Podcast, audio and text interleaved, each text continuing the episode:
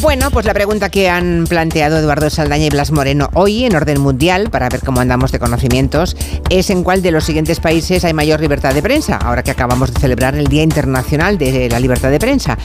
Y los tres países entre los que hay que escoger el que tiene mayor libertad de prensa son Argentina, Estados Unidos y Singapur.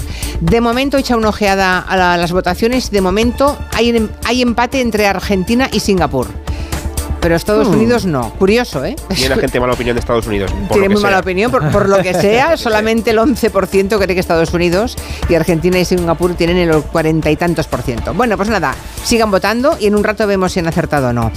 Antes, contadme qué habéis aprendido esta semana, que está muy bien compartirlo. Pues yo, Julia, lo que he aprendido se lo debo a Javier Sardá, que coincidí con él el otro día y hablando de la sequía, me explicó de dónde venía la palabra Madrid y yo no lo sabía. Que viene de. Bueno, me he puesto a bichear y hay alguna cosa que viene de, la palabra Mairit en árabe, que significa manantial o, aguas, y luego bicheando un poco más, lo que he visto es que la tesis más, la hipótesis más asentada es que en realidad viene de la lengua romance, matriz, que significa Madrid, haciendo referencia pues en sentido de matriz de aguas o manantiales, y que de ahí los árabes, cuando la conquista la península, la adaptaron a Mairit, que es, eh, como se dice en árabe, mm, fuente de aguas, y al final se quedó ahí el origen, pero que el origen real, real, real viene de lenguas romances que los árabes cogieron en su momento.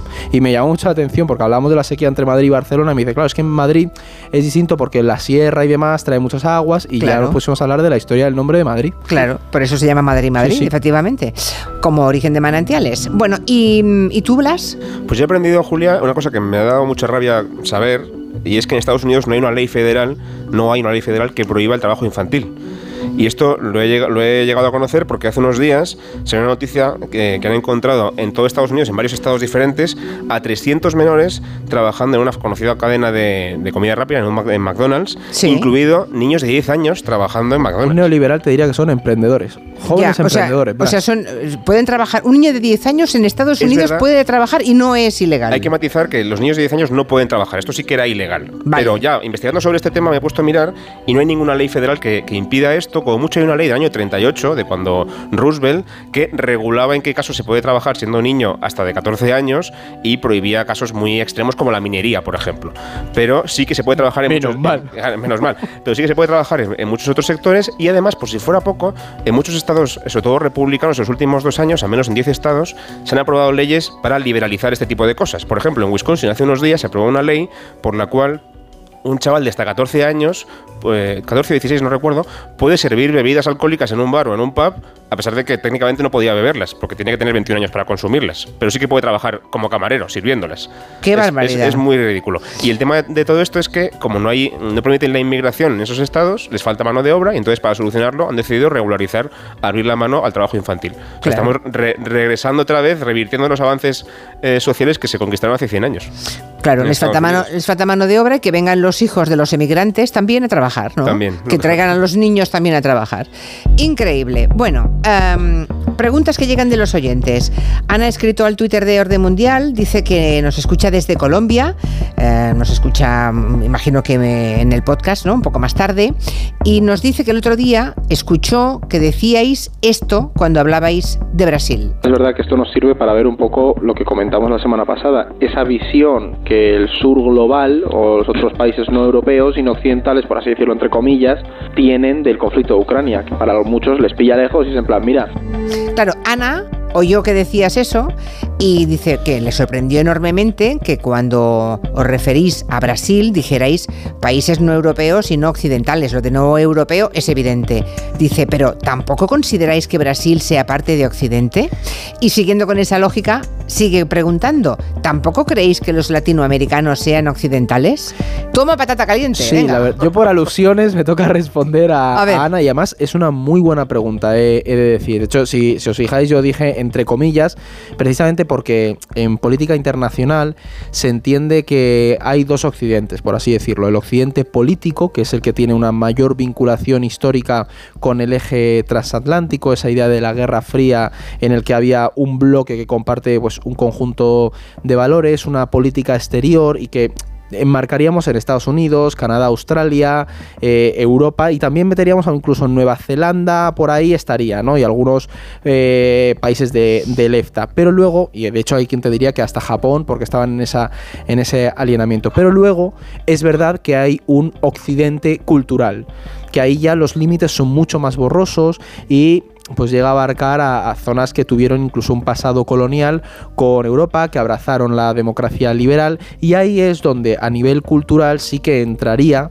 eh, de hecho todo el continente americano se llegaría a considerar, pero a nivel político se entiende eso, un occidente como el bloque que suele estar muy alineado con las tesis y las líneas políticas de Estados Unidos, por así decirlo. Bien, vamos ahora con el tema que más expectación levanta estas últimas semanas, em, y no me refiero a la corona de Carlos III, que también la abordaremos, sino la esperada, se supone que estábamos esperando nueva ofensiva de Ucrania, ¿no? Y luego, claro, estábamos esperando esa ofensiva y de pronto aparece lo de los drones, esos dos drones que han llegado a, y han llegado al Kremlin y han explotado en la cúpula del Kremlin, ¿no? Ha habido bombardeos, bombardeos cruzados en los últimos días entre ambos bandos. ¿Qué está ocurriendo? ¿Qué se está cociendo? ¿Se, se prepara esa ofensiva? ¿Qué sabéis? Bueno, Rusia ha bombardeado, como lleva haciendo desde hace ya muchos meses, un año largo, ciudades eh, ucranianas como Kiev, Odessa, Gerson, etcétera. En algunos sitios lo ha conseguido, en otros sitios la defensa anti, antiaérea ucraniana ha conseguido parar el ataque, por, suerte. Y luego también al mismo tiempo ha habido varios, eh, no sé si ataques, porque no están atribuidos oficialmente, pero cosas raras que han pasado en Rusia, incidentes, como por ejemplo el incendio de un enorme depósito de fuel en Crimea, en Sebastopol, otro más también esta mañana en, en Rusia y un par de descarrilamientos de trenes de mercancías también en Rusia. Todo eso invita a pensar que Ucrania, aunque no lo diga abiertamente, está lanzando operaciones de sabotaje dentro de Rusia, más que nada para intentar perjudicar a Rusia de cara a abastecimiento, logística y tal, de cara a esa nueva ofensiva. Todo ello indica que esa ofensiva va a ser muy pronto, no sabemos todavía cuándo, pero va a ser muy pronto probablemente y ambos bandos están haciendo, bueno, pues movimientos para prepararse. Rusia ataca ciudades ucranianas para meterles miedo a los, a los civiles ucranianos y también para perjudicar las reservas de, misiles anteriores a los ucranianos. Y, Ucrania, a su vez, hace lo mismo con el tema logístico. ¿no? Y luego hay un detalle más que es interesante y es que eh, el Día de la Victoria de Rusia es el 9 de mayo, es la semana que viene. Ese es el día en el que Rusia celebra la victoria sobre la Alemania nazi en la Segunda Guerra Mundial y es un día muy importante, patriótico, el famoso desfile de la Plaza Roja y todo eso. ¿no? Es un día simbólico para Rusia en el que ellos querrían ofrecer alguna victoria o al menos no una derrota en la guerra. Ya intentaron el año pasado y le salió regular. Entonces, yo creo que este año Ucrania va a intentar aprovechar esas fechas de mediados de mayo para dar un golpe simbólico en la mesa y decir el día de la victoria de la Segunda Guerra Mundial, ah, lo damos nosotros con esta nueva ofensiva que, os vamos a hacer para recuperar territorio. Así que no sabemos todavía la fecha, pero es probable que sea a mediados de mayo, es inminente, vamos. Vale, vale, 9 de mayo, día de la victoria. Aún me mm. acuerdo cuando el año pasado, eh, que la guerra llevaba apenas unos meses, se, decía, ¿cómo va a ser el día de la victoria en las calles de Moscú ahora, ¿no? A cuatro, cuatro, meses después de haber empezado la guerra. Fijaos, un año entero ha pasado este ya. Año Una vuelta completa al sol. Y ahí siguen. Este año aún peor porque los tanques que suelen desfilar en la Plaza Roja están ahora mismo luchando en Kiev, en Ucrania. Entonces tienen mucho en el desguace, muchos también. Y muchos en el desguace, como dice Edu. Así que veremos a ver qué despliegue hacen allí. No, no tienen muchos medios que enseñar. ¿Y lo de los drones? ¿El ataque al Kremlin? ¿Qué? Porque Rusia acusa a Ucrania de que han intentado asesinar a Putin. En las últimas horas han añadido aún un poco más de dramatismo ah, con otras sospechas diciendo que también está detrás de eso Estados Unidos. No sé, ¿qué, qué os parece verosímil o creíble de todo esto? Bueno, si, no, si no lo han visto los oyentes, hay unas imágenes bastante interesantes estos, esta mañana de unos drones que se acercan a la cúpula del Kremlin y estallan ¿no? en esa cúpula. Eh, y hay varias teorías. Yo manejo tres e insisto en que no tenemos todavía muy claro qué ha podido ser. La principal es que haya sido Ucrania, es lo que dice Rusia. También puede haber sido la propia Rusia como una forma de hacerse un ataque de, falsa bandera y justificar después una represalia contra Ucrania. Y hay una tercera teoría que es que haya sido un grupo anti-Putin, antigubernamental dentro de Rusia. Ahora os cuento por qué creo que es cada una de ellas, pero antes escuchemos a Zelensky que niega las acusaciones. We don't attack Putin nosotros no atacamos a Putin o a Moscú. Nosotros luchamos en nuestra tierra, defendemos nuestros pueblos y nuestras ciudades. Ni siquiera tenemos armas suficientes para eso. Por eso no las usamos fuera. Nosotros no atacamos a Putin, preferimos que se enfrente a un tribunal. hoy, Julia, hoy, hoy lo ha dicho, sí. Está en La Haya, en Países Bajos, visitando la ciudad que acoge el Tribunal Internacional Penal, que se supone que tendría que que jugar a Putin si alguna vez se le llega a juzgar, ¿no? Pero bueno, las teorías. Yo, después de leer bastante, mm, ya digo, no hay todavía nada claro, pero me inclino a que sea Ucrania, porque porque si piensas que, fue, que pueda ser Rusia, es verdad que ellos pueden utilizar esto como pretexto para un ataque de falsa bandera y tal, pero sinceramente es tan avergonzante que la seguridad eh, de, Moscú llegue a dejar pasar dos, dos, drones con explosivos hasta el Kremlin, que es que aunque lo hagas tú mismo quedas en ridículo. Que lanzar ese mensaje ni aposta. Claro. Y luego además también está el tema de, de que Ucrania creo que lo que quiere hacer es antes de la ofensiva que mencionábamos antes, decir, oye, estamos aquí, vamos a por vosotros, tenemos incluso capacidad de hacer esto todavía. Y que con esto le han jorobado a Putin el, el desfile del 9 de mayo, porque cómo serán las medidas de seguridad si, si se deciden hacerlo. Así que no sabemos nada, Ucrania desde luego lo desmiente, pero los indicios quizá apuntan más hacia ellos. No a Estados Unidos, ¿eh? Eso no. No, no. aunque yo hay, la duda que me surge es si tiene el ok de Estados Unidos o no, porque es verdad que los ucranianos a veces no han sido fáciles de controlar por parte de Estados Unidos, pero sería muy raro que Estados Unidos no estuviera un poco al tanto. Ha sido algo inofensivo, era un dron que no llevaba prácticamente carga explosiva. Sí, pero el mensaje lo lanza. puedo, puedo, llegar hasta la cúpula del Kremlin. Claro, el, mensaje, está ahí. Eso es. Claro, yo no había pensado en eso. ¿Qué supone para el día de la victoria, el 9 de mayo y el desfile, eh, la sensación de inseguridad que da que un dron haya llegado hasta la cúpula del Kremlin? Claro. que conste que Putin no vive en el Kremlin, ¿eh? no estaba en el Kremlin esa noche y eso de intento de asesinato es un poco una exageración rusa. Él vive en otro De hecho, eh, Moscú lo que está diciendo es que asumen que tiene que tener el ok de Estados Unidos y que ellos, por lo tanto, prácticamente entienden que esto es un ataque orquestado por Estados Unidos. Eso es lo que están declarando hace, hace poco. Bueno, ¿y mm, qué ocurre si Ucrania lanza esta ofensiva que se supone que estamos esperando, pero no sale bien. ¿Podría ser que perdiese Ucrania apoyo entre los aliados? Eh, no, sé. Ah, pues ¿Puede ser un punto de inflexión?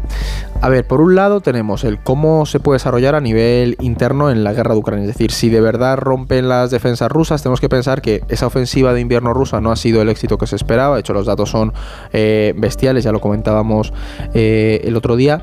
si lo consiguen romper, sí que puede ser un no te diría que un punto de inflexión, pero sí lanzar un mensaje muy fuerte y sobre todo poner una difícil situación a Putin, porque al final eh, Putin necesita una victoria de alguna forma. Entonces, verse sobrepasado en, Ucrania o con cierto amago de derrota es un mensaje que no quiere. Y sobre todo, lo más importante, Julia, es lo que tú señalabas, que la ofensiva eh, de Ucrania va de cara a sus aliados. Es decir, Estados Unidos y Europa han puesto muchísimo dinero sobre la mesa, sobre todo Estados Unidos, muchísimo armamento. Ucrania sabe que se vienen unas elecciones en Estados Unidos y que por lo tanto, si quiere seguir contando con el apoyo occidental, tiene que traer resultados y tiene que conseguir algo, porque si la ofensiva no da unos resultados adecuados, es probable que empiece a haber una mayor presión por parte de, de la OTAN para forzar algún tipo de negociación. Es decir, mira, si no se ha conseguido ahora con un buen contexto eh, meteorológico y un apoyo como el que os hemos dado,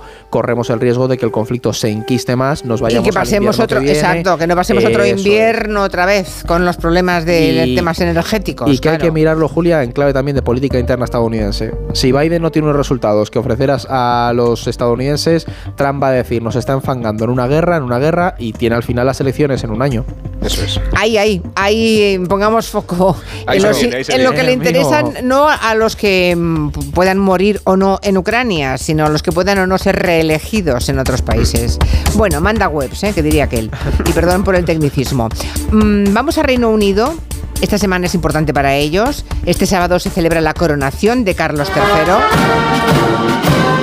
Esto que oímos son ensayos para la coronación concretamente es la New Colonial March, tocada por la Guardia Irlandesa, y este es el último ensayo que se ha hecho de bandas militares y se hizo anoche a las 4 de la mañana, Julia, por el centro de Londres. ¿A las 4 de la mañana lo hicieron? Supongo que es porque hay menos tráfico, digo yo, porque es una banda militar tocando por la calle. Pero claro, el que estaba durmiendo allí pensará, joder, menudo rollo. madrugar.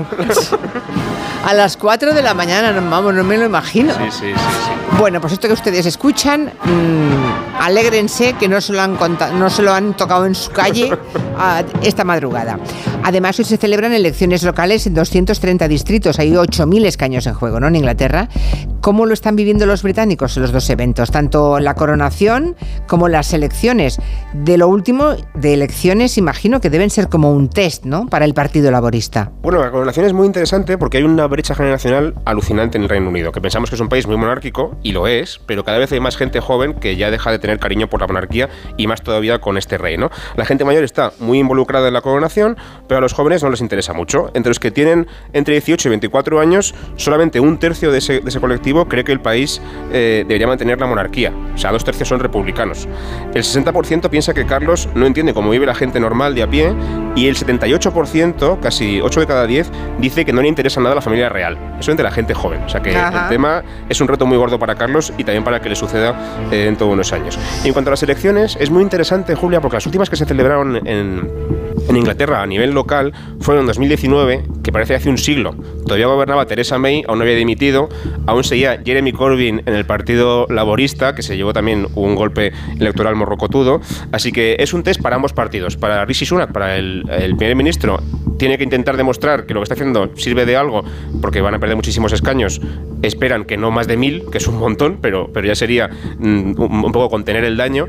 Y en cuanto a los laboristas, un poco lo mismo, ¿no? Él, eh, Keir Starmer sabe que si no gana ahora muy fuerte, de cara a las elecciones generales, no va a tener tanta fuerza como esperaba. Así que ambos partidos están un poco a ver cómo sale la cosa A ver en qué este pasa. contexto de coronación y de, y de elecciones. Un poco como aquí en España con las elecciones Sí, municipales sí, y autonómicas, sí. ¿verdad? El Lo entendemos. eso es. Ahora, eh, está bien que recordéis eso, que la última vez estaba Teresa May. Es que es muy bestia, ¿eh? Y Jeremy. Corbyn, el Partido Laborista. Bueno, claro. Es eh, no, es que la pandemia, a partir del 2019, la- el acelerón que se marca la historia y cómo ha ido devorando nombres de líderes políticos en todo el mundo es No, y espectacular. lo de Reino Unido sobre todo. se bueno, en No Reino Unido eh, han eh, sido los primeros de la Eh, fila, claro. Sí, a mí se me ha olvidado la, que- la breve, ¿no? Tristras, eh, Tristras, Li- Tristras. Tristras, que ya sí. Por eso lo de Tristras, vale. Sí, sí, yo cuando me olvido me acuerdo del Tristras, ha sido un Tristras, ¿no? Porque es la única manera. Otra noticia importante, pero lo dejaremos para la semana que viene, es lo de Geoffrey Hinton, que mm, es un poco padre de la, de la inteligencia artificial, el que la desarrolló para Google, y ha dicho que se va porque le da miedo, o sea, con el rumbo que está tomando, dice que primero hay que saber si se puede controlar antes de seguir adelante, porque a mí, a mí eso me dejó clavada en la silla cuando leí que el señor Hinton dice que la inteligencia artificial podrá superar a la humana. Es que, o sea, yo Da un miedo. A mí es un tema que me tiene muy obsesionado, Julia, y cuando leí la noticia de Hinton dije, uff, esto, esto a lo mejor hay fatal, que, a lo sí. mejor tenemos que pararnos a reflexionar un poco, pero sí, sí, sí, sí. O sea, el- este hombre es el padre de la inteligencia artificial, la tecnología que potenció la IA, y de hecho él ha dicho que, que estamos en un punto pues, prácticamente como en el, descu- en el descubrimiento de las armas nucleares, que no sabemos Claro. hacia dónde va a ir. Y además hay una cosa que está ocurriendo, Julia, y es que hay una competición entre buscadores, entre Google y Microsoft, y lo que nadie sabe es qué va a ocurrir cuando nosotros va a cambiar la forma de buscar en Internet. No vas a ponerle en Google eh, algo y te va a llevar a una página, te va a responder el propio Google, te va a responder esa inteligencia artificial. Entonces este hombre dice, vamos a tener una web llena de fotos, vídeos y textos artificiales y va a ser muy difícil diferenciar realmente qué es verdad, qué es mentira, pero de nuevo, no sabe hacia dónde va a ir y le da mucho Claro. miedo el que no haya un parón. Y sobre todo que no, claro, que no se piense, ¿no? Eh, sentémonos un rato largo a pensar, vez- decidir y controlar Cada esto. vez más líderes del área tecnológica y de compañías tecnológicas están Mm. abogando por frenar un poco el desarrollo y analizarlo a nivel estatal y, y humano prácticamente. Ya lo desarrollaremos un poco otro día, porque ahora se nos ha echado el tiempo encima y tenemos que resolver eso. Sí, la pregunta que habéis hecho los oyentes, recuerden cuál de los siguientes países tiene mayor libertad de prensa, Argentina, Estados Unidos o Singapur. Y los oyentes son unos cachondos. Como decía un oyente, otro antes que ha escrito, dice, los que están poniendo que Singapur son unos cachondos. Bueno, pues los cachondos son la mayoría, porque el 42,2% cree que el país con más libertad de prensa es Singapur, seguido de Argentina en un 31,4 y en última posición Estados Unidos con un 23,9. ¿Y bien? La respuesta correcta es Argentina. Toma. Toma, está. este va a pillar, claramente. Argentina tiene más libertad de prensa que Estados Unidos y que Singapur. Sí, en la lista, de- en el ranking, Argentina está en el puesto 40, que no es que esté brillante, pero bueno, no está mal. España está en el 36. Estados Unidos está en el 45, que sigue siendo razonable. Y Singapur está en el 129. Está muy, muy abajo, porque es un país muy desarrollado, pero políticamente bastante cerradito. Sí, por eso decía otro oyente que eran Sí, unos cachondos los, los que votaban por. Singapur. Pero vamos, Argentina por delante, bastantes puestos de Estados Sí. Unidos. Curioso, interesante. Muchas gracias, Orden Gracias, Mundial. Adiós, adiós. Son las 5.4 en Canarias. Noticias y vamos con las personas físicas.